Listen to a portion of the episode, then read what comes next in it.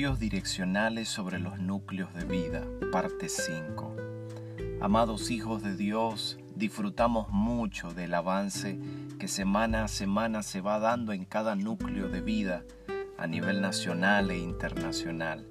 Y por ello damos siempre gracias al Padre porque ha ido mostrando que el Evangelio del Reino, gestionado en transformación, es la clave para liberar a las naciones de sus yugos, a fin de llevarlas al entendimiento de la fe que es en Cristo Jesús. Queremos continuar con el valor de la fe, recordando que todo se trata de fe, que es por la fe que vivimos, es por fe que somos agradables y es por la fe que la vida de Dios se puede expresar de manera diaria y práctica en todos los ambientes donde llevamos a cabo nuestra existencia. Es por ello que venimos entendiendo cómo se va expresando este gran valor de la fe en nuestros núcleos de vida y de cómo esta fe es una de las bases fundamentales del Evangelio del Reino de Dios. Cuando nosotros fuimos llamados a participar de la vida de Dios, a la que hemos calificado como la vida eterna o la vida superior, en nosotros se llevó a cabo una operación extraordinaria. Fuimos trasladados a una nueva naturaleza, a una nueva dinastía, a un nuevo hábitat para poder vivir plenamente con nuestro Dios. Y entre las expresiones que más usamos a diario está la de la fe, pues todo en el reino de Dios requiere de fe para poder funcionar. Es así como corre la sangre que es la vida líquida por el cuerpo humano, así la fe debe estar recorriendo todo nuestro ser integralmente, a fin de revitalizarlo, desintoxicarlo y por supuesto oxigenarlo cada segundo, dándole valor, dándole vigor y energía a todas las acciones para las que fuimos diseñados poder experimentar. Nosotros hemos visto que en cada núcleo de vida a donde la fe se está practicando es donde empieza a manifestarse la participación vigorizante de este hábitat por causa de la fe. Es allí donde comienza un propósito de reforma en la manera de pensar de los del núcleo de vida. Y así se puede evidenciar un nuevo lenguaje de fe, donde lo que parecía imposible ayer para el hombre natural, ahora es considerado posible para los hijos de Dios que son parte y representantes de la familia eterna. Así lo vivían los antiguos hombres y mujeres de Dios en el antiguo pacto, y es también evidenciado por los que tuvieron contacto con nuestro Señor Jesús, que aún más tarde los apóstoles en el libro de Hechos nos los demuestran, por lo cual en los núcleos de vida será normal ver a los hijos de Dios hombres y mujeres, mayores y menores, poder hablar con la abundancia de su corazón que está lleno de la fe y del amor, que son los valores que venimos hablando. Asimismo también se podrá ver la manifestación de hechos portentosos y del respaldo divino que viene para sanar enfermos, para hacer milagros, para provocar la manifestación de las, de las maravillas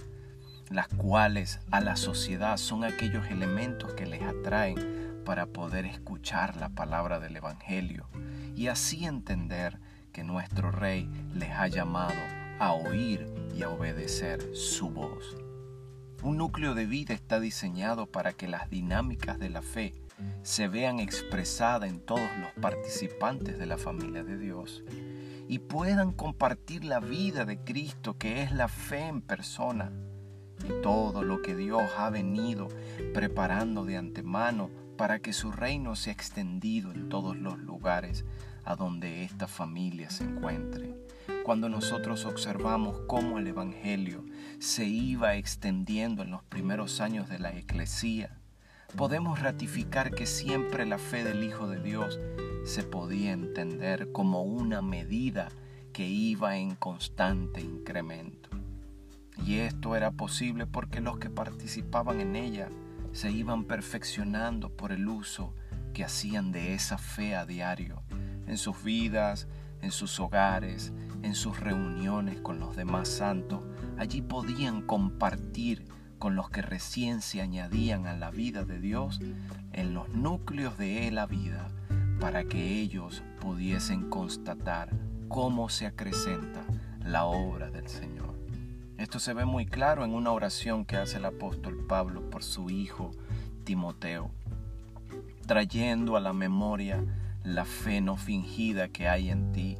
la cual habitó primero en tu abuela Loida y en tu madre Eunice, y estoy seguro que en ti también. Qué impresionante declaración nos deja ver el apóstol Pablo en la segunda carta a Timoteo 1:5 nos hace saber que en la conciencia y la creencia apostólica la fe no era una cosa como la semilla de mostaza. Eso era solo una sombra, un tipo, una figura de lo que iba a venir con la resurrección del Señor.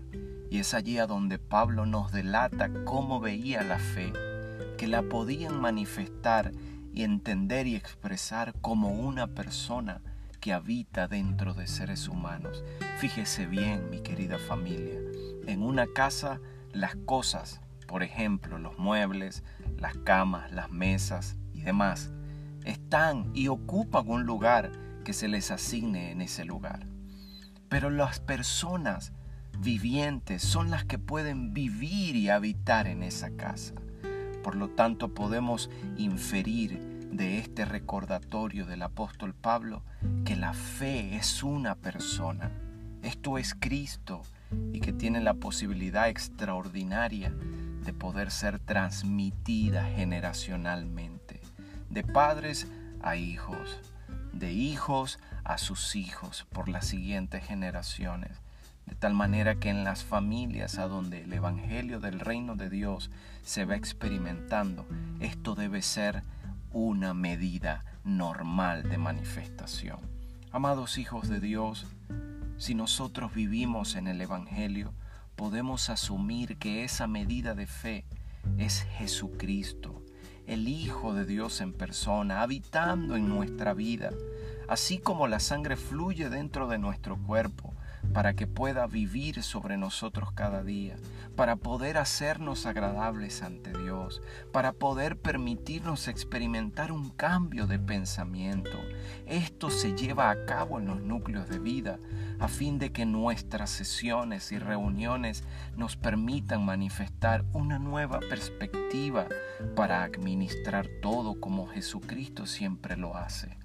Y por esa reforma en nuestros pensamientos pasamos a expresar un nuevo lenguaje, como corresponde a tener la mente de Cristo en nosotros. Y es desde allí donde podemos ejercitarnos en los hechos portentosos que Dios tiene dispuesto para llamar la atención de todos los hombres y las mujeres que nos rodean en nuestra geografía.